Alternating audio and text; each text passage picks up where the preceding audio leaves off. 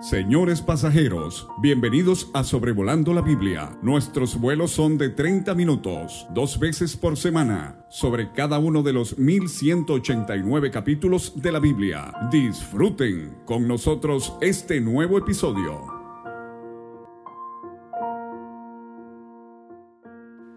Les habla David Alves, Padre, y es un placer traerles el episodio 257 en el primer libro de Samuel capítulo 19. En el episodio anterior vimos unas cuatro ocasiones en que Saúl intenta conseguir la muerte de David y ahora en el capítulo 19 vamos a ver ocho intentos más. De nuevo en el capítulo 23 dos veces, capítulo 24 una vez, capítulo 26 una vez. 16 intentos que hace Saúl para que David muera. Saúl odia a David a muerte. Vamos a ver primeramente en los versículos 1 a 7, el que le ayuda a escapar es Jonatán, el príncipe, el heredero del trono. Pero si Saúl es un hombre muy envidioso, y por esto quiere eliminar a David. Jonatán es un hombre desinteresado eh, en el trono espiritual, parece entender los propósitos divinos. Dice el versículo 1, habló Saúl a Jonatán su hijo y dijo a todos sus siervos para que matasen a David. Pero Jonatán, hijo de Saúl, amaba a David en gran manera Vamos a ver en el capítulo 20, el siguiente, que Saúl eh, le dice a Jonatán, Hijo de la perversa y rebelde, ¿acaso no sé yo que tú has elegido al hijo de Isaí para confusión tuya y para confusión de la vergüenza de tu madre? Porque todo el tiempo que el hijo de Isaí viviere sobre la tierra, ni tú estarás firme, ni tu reino. O sea, aquí vemos eh, el, propósito que tiene Saúl en eliminar a David es para facilitar el futuro de su hijo y de su familia y de su reino. Pero Dios tenía otros planes como ya hemos visto. Ahora este capítulo vuelve a enfatizar la entrañable amistad entre David y Jonatán. Recuerde que hemos dicho ya, Jonatán le llevaba unos 30 años de edad a David. Sin embargo, son dos hombres que se tienen sumo aprecio. La nueva Biblia de las Américas eh, lo traduce así, eh, Jonatán apreciaba grandemente a David. Agustín Magaña Méndez en su traducción, eh, Jonatán quería muchísimo a David. la pechita, Jonatán le tenía un gran afecto a David. La Biblia Net en inglés sugiere que el hebreo literalmente significa que Jonatán se deleitaba grandemente en David. Quiero por un momento preguntarle, apreciado creyente, cuando ah, asiste a reuniones como la Cena del Señor para hacer memoria del Señor Jesucristo, es obvio que usted se está deleitando grandemente en el David celestial cuando nos sentamos a adorar y a alabar, a ensalzar a aquel que nos amó tanto que dio su vida por nosotros. Como se nos enseñó por David Hijo en el capítulo 18, eh, no debemos eh, pensar de manera morbosa en la amistad de Jonatán y David. Es la misma palabra que usa Saúl hacia David en el capítulo 18, versículo 22. He aquí el rey te ama. Eh, entonces, así como no había nada inusual eh, entre Saúl y David, tampoco entre Jonatán y David. Pero Jonatán le da aviso a David, eh, mi padre procura matarte, por tanto cuídate hasta la mañana y estate en lugar oculto y escóndete. Y esta es la primera de dos escenas en donde vemos a David y Jonatán afuera eh, en el campo. Yo saldré, dice Jonatán, y estaré junto a mi padre en el campo donde estés, y hablaré de ti a mi padre, y te haré saber lo que haya. Fíjese el énfasis que está haciendo Jonatán en Saúl como su padre. Pero ahora entonces eh, Jonatán habló bien de David a Saúl su padre y le dijo, y fíjese el cambio de vocabulario, no peque el rey contra tu siervo David. Eh, Jonatán va a ser un tremendo mensaje de conciliación. Eh, fíjese que Jonatán es descendiente de Benjamín, ¿verdad? David es descendiente de Judá.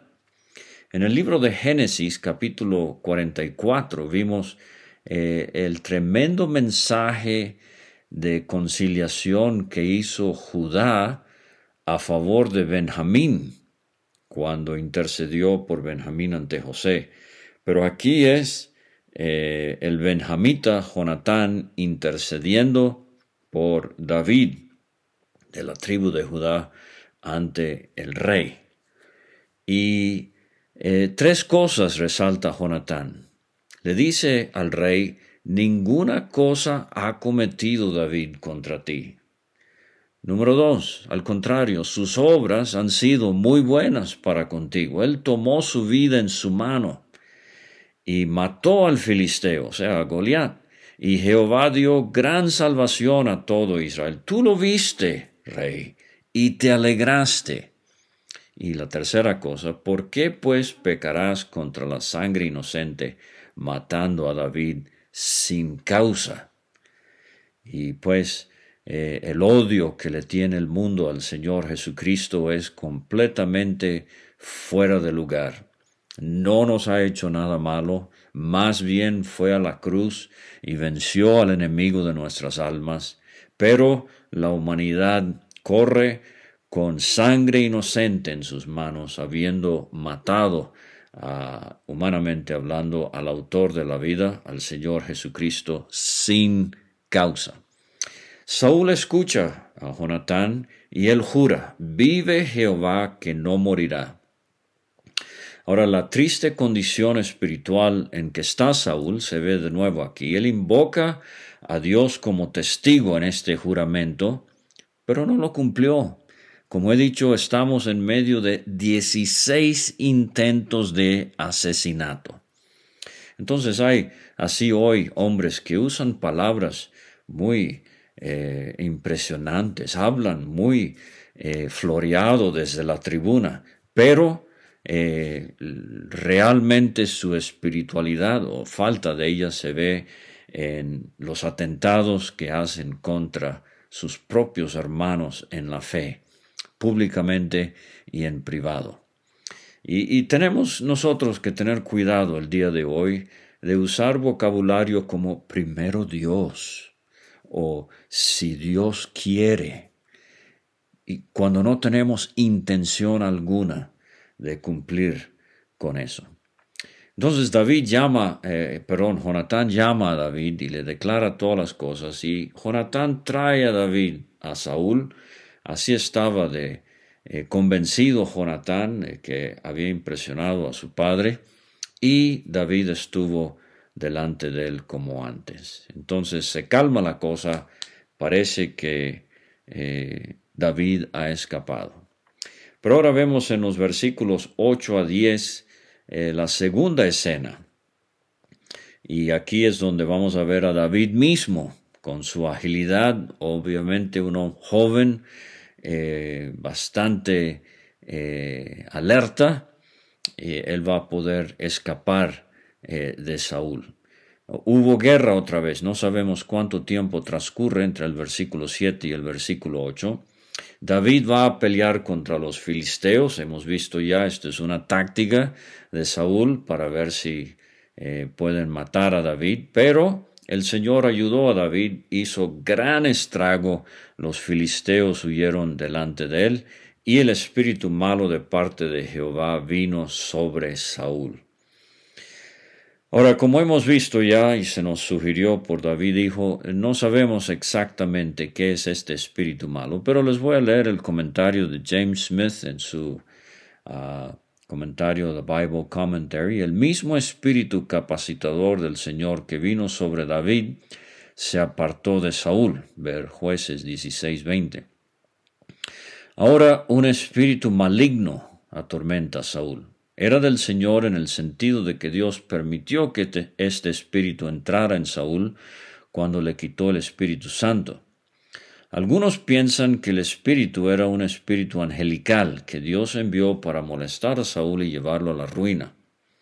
Esta interpretación espíritu malo o maligno no significaría pecador o inicuo, sino desastroso un significado que a veces tiene el término hebreo. Otro punto de vista es que este espíritu es una metáfora del sentimiento interno de depresión que debilitaba a Saúl de vez en cuando. Una tercera opinión es que el espíritu era verdaderamente malvado, maligno, un espíritu demoníaco que llenó el vacío que quedó cuando Dios retiró su Santo Espíritu. Esta tercera interpretación es probablemente correcta, dice James Smith. Se dice que el espíritu maligno atormentó, literalmente cayó sobre él, abrumó a Saúl, lo aterrorizó. El efecto de la partida del Espíritu de Dios de Saúl fue que desde esa hora el rey, una vez generoso, se convirtió en víctima de una depresión sombría y de celos torturantes. La opinión de James Smith. Estaba sentado Saúl en su casa, en el palacio, con una lanza en su mano. Aquí se ve la paranoia eh, que tiene Saúl sentado con una lanza en su mano, mientras David estaba tocando. Fíjese nomás, Saúl tiene una lanza, David tiene una lira, un arpa. Saúl tiene odio, David está tocando odas. Saúl procuró enclavar a David con la lanza a la pared.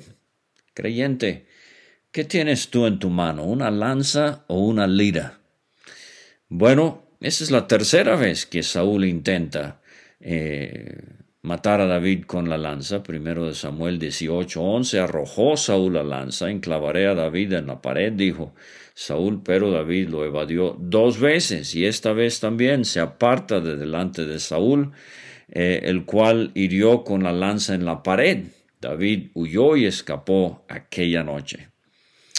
Bueno, ¿cómo ha de estar desesperado Saúl? Ahora en vez de llamar a la funeraria para que se lleven el cuerpo de David, tiene que llamar al jefe de mantenimiento del palacio para que reparen la pared eh, con esa herida de lanza que le dio al bloc. Bueno, ahora la tercera escena en el capítulo eh, no es eh, David y Jonatán, no es David mismo delante de Saúl, es ahora Mical, la esposa de David, va a ayudarle a escapar. Versículos 11 a 17, Saúl envió mensajeros a casa de David para que lo vigilasen y lo matasen a la mañana. Ahora una cosa muy loable aquí de Mical, su esposa, ella lo amaba, lo vimos ya, eh, y en su matrimonio ella tomó el lado de su esposo, no el de su papá. Y esto es muy eh, saludable en un matrimonio. Eh, marido y mujer son uno y deben eh, salvaguardarse a sí mismo, buscar sus intereses propios eh, a veces la suegra es un problema, a veces el suegro. Micala aquí apoya a David. Ella avisa a David, le dice, si no salvas tu vida, si no escapas con tu vida esta noche, literalmente, mañana serás muerto. Y descolgó Mical a David por una ventana. Yo conozco algunas esposas que quieren colgar a sus maridos. Esta mujer descolgó a David por una ventana. Y él se fue y huyó y escapó. Fíjense, cinco veces en el capítulo David eh, se menciona que escapa o que necesita escapar. Ahora, entonces, e, es posible que David y Mical vivían en el muro de la ciudad. Eh, eh, así como Raab vimos en Josué capítulo 2, Pablo en el capítulo 9 de Hechos, a él lo descolgaron en una canasta. Y fíjese que eh, este pasaje de primero de Samuel 19 coincide con el Salmo 59. Y si no lo tiene y le gustaría tenerlo, pídame por WhatsApp un PDF del plan de lectura cronológico de la Biblia.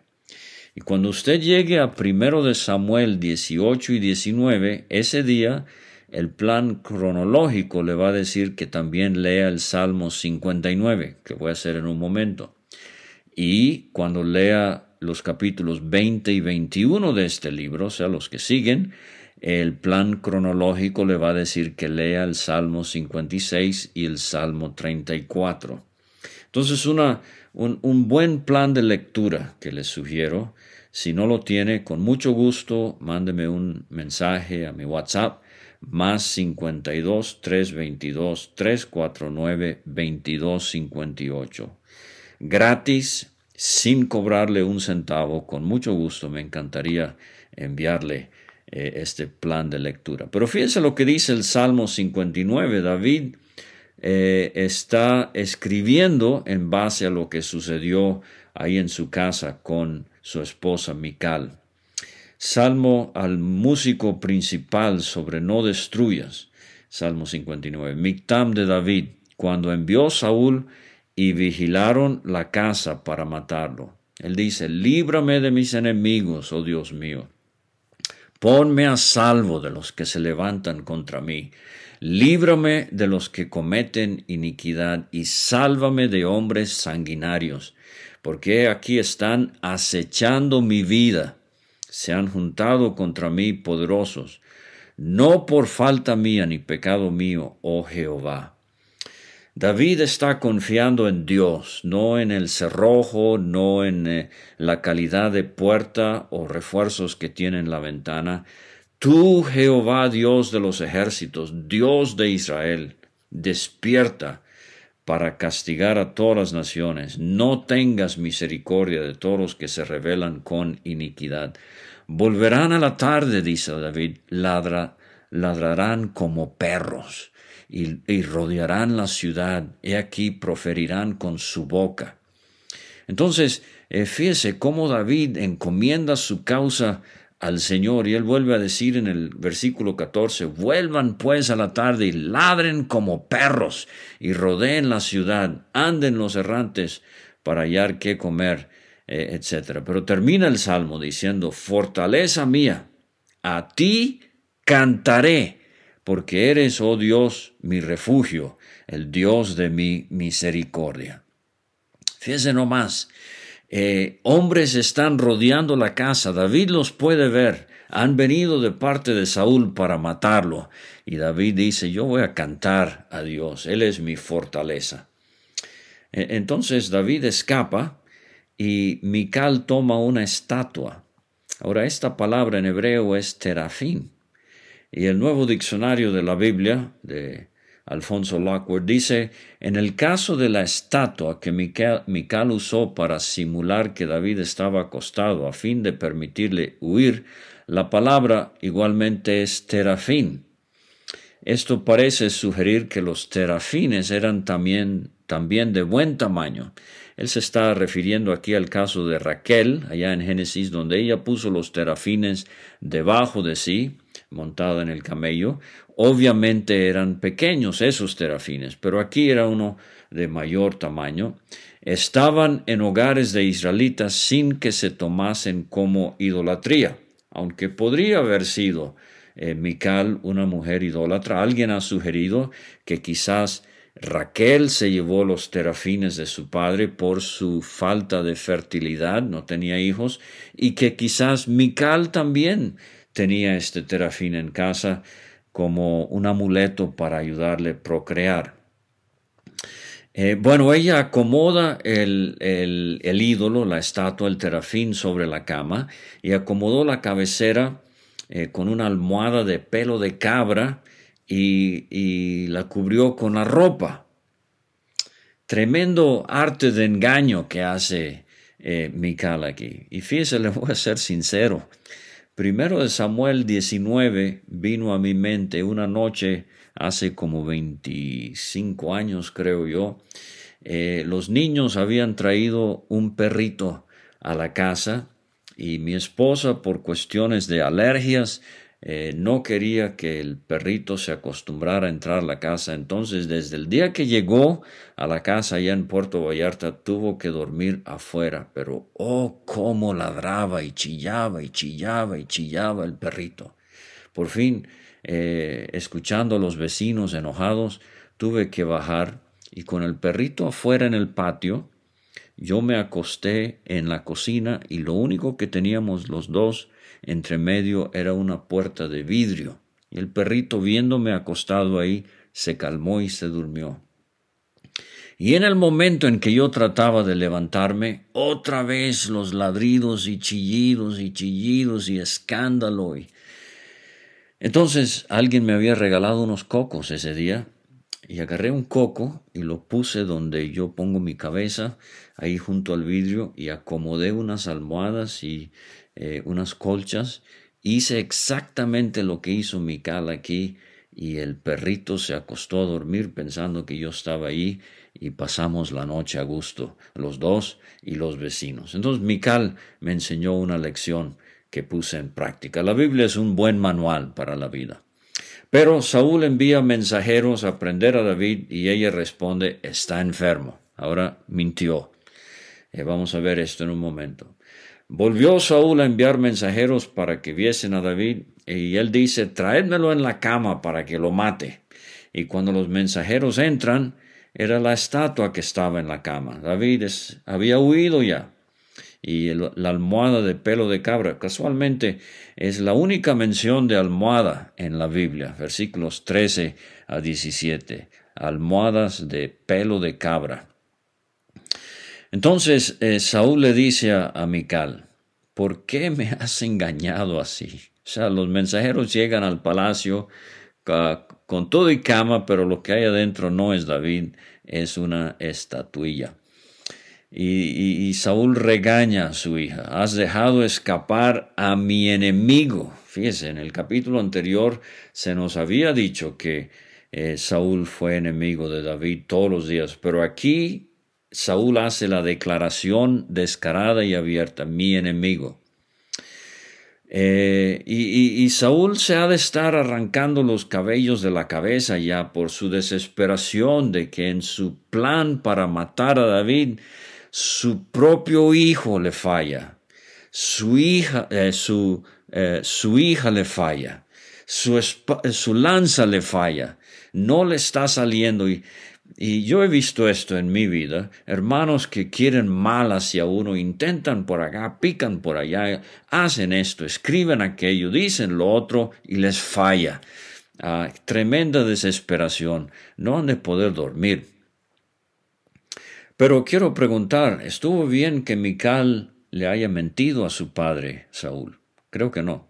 Abraham mintió, Rahab mintió para salvar a los espías, la Biblia registra las mentiras aún de creyentes, pero no las aprueba. Éxodo 20, el noveno mandamiento, no dirás falso testimonio. Proverbios 12, 22, los labios mentirosos son abominación a Jehová.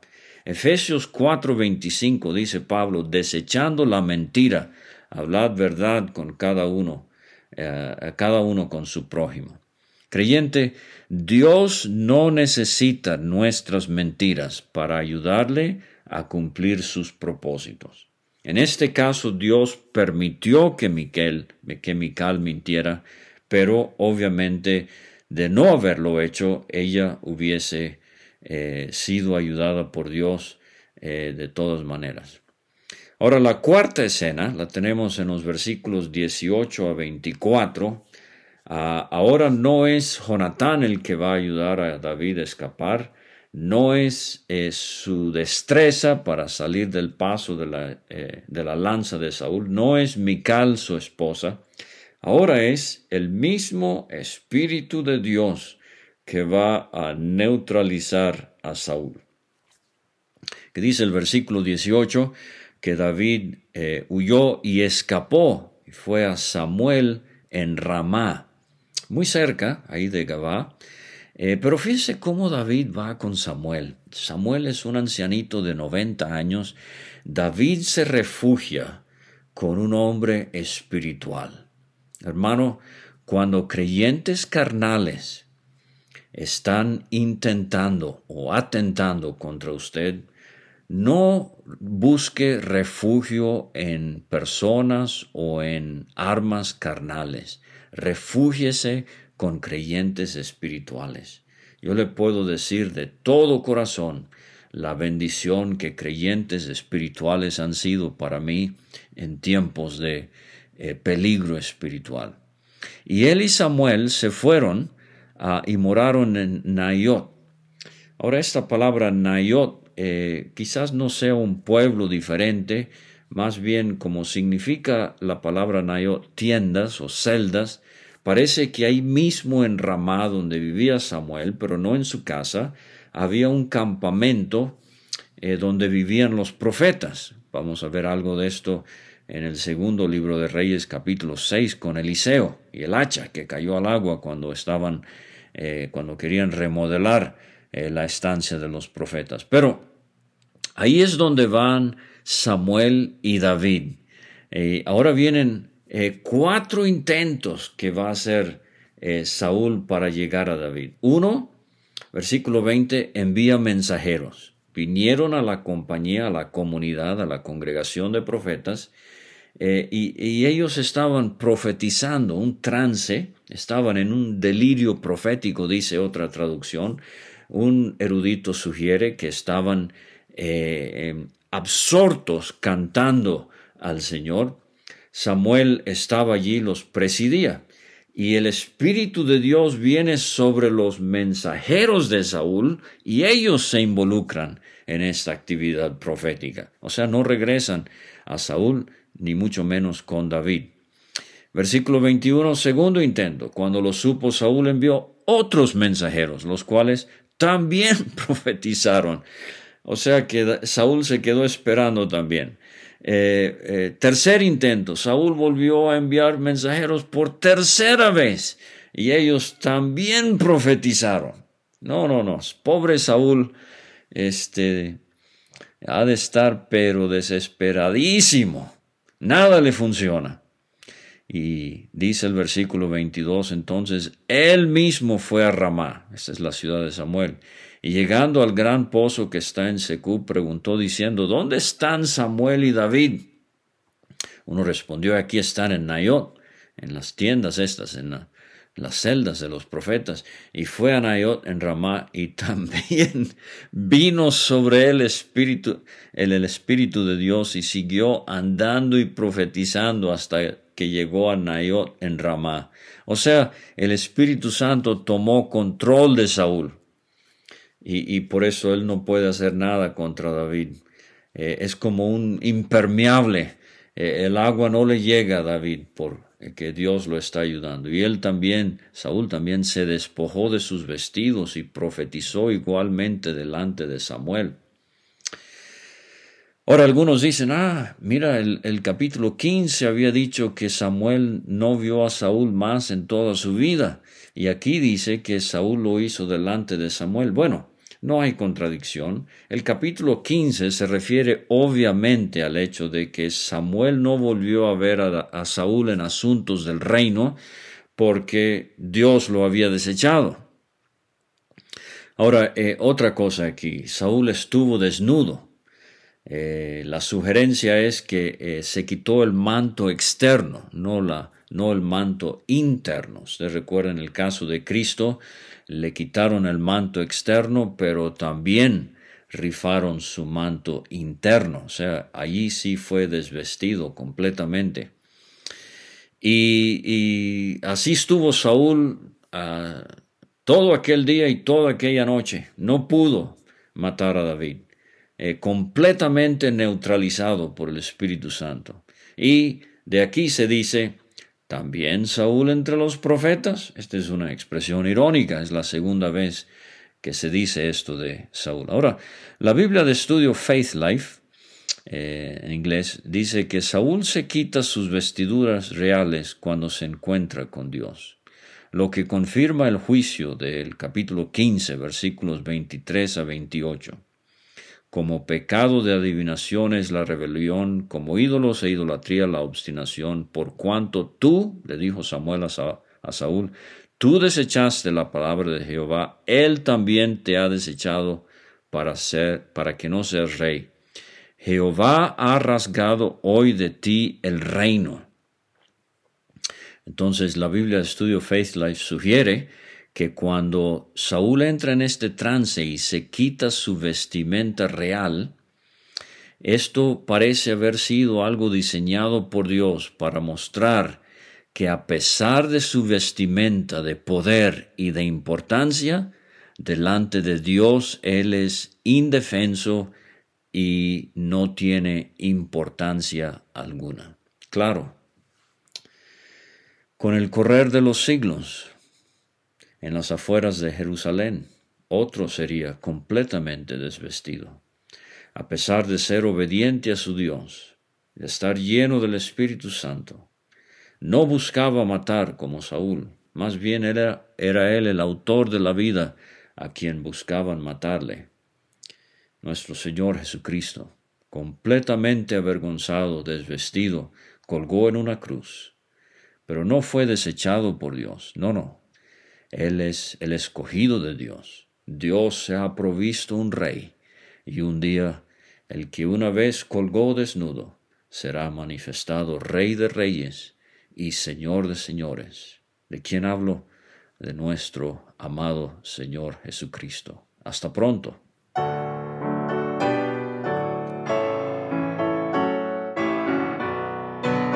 Muchas gracias por escuchar. Puede conseguir todos los episodios de Sobrevolando la Biblia en aplicaciones de podcast como Spotify o Pocket Cast para recibir dos audios por semana a su WhatsApp. Envíe un mensaje al más 52 322 349 2258 y no olvide añadir este número a sus contactos. Hasta la próxima.